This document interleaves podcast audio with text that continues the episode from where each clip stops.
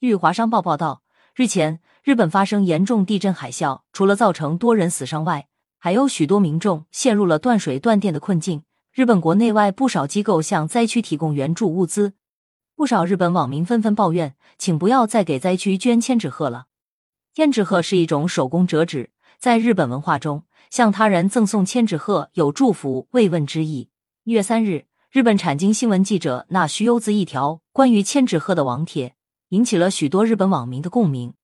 那徐有子在帖子里提到，日本不少人花钱购买千纸鹤，随后占用宝贵的运输资源。把这些对救灾毫无用处的手工艺品送往灾区。对于这种现象，他表示：花同样的钱，占用同样的重量，我们明明可以向灾区捐赠茶包和食物。感谢收听羊城晚报广东头条，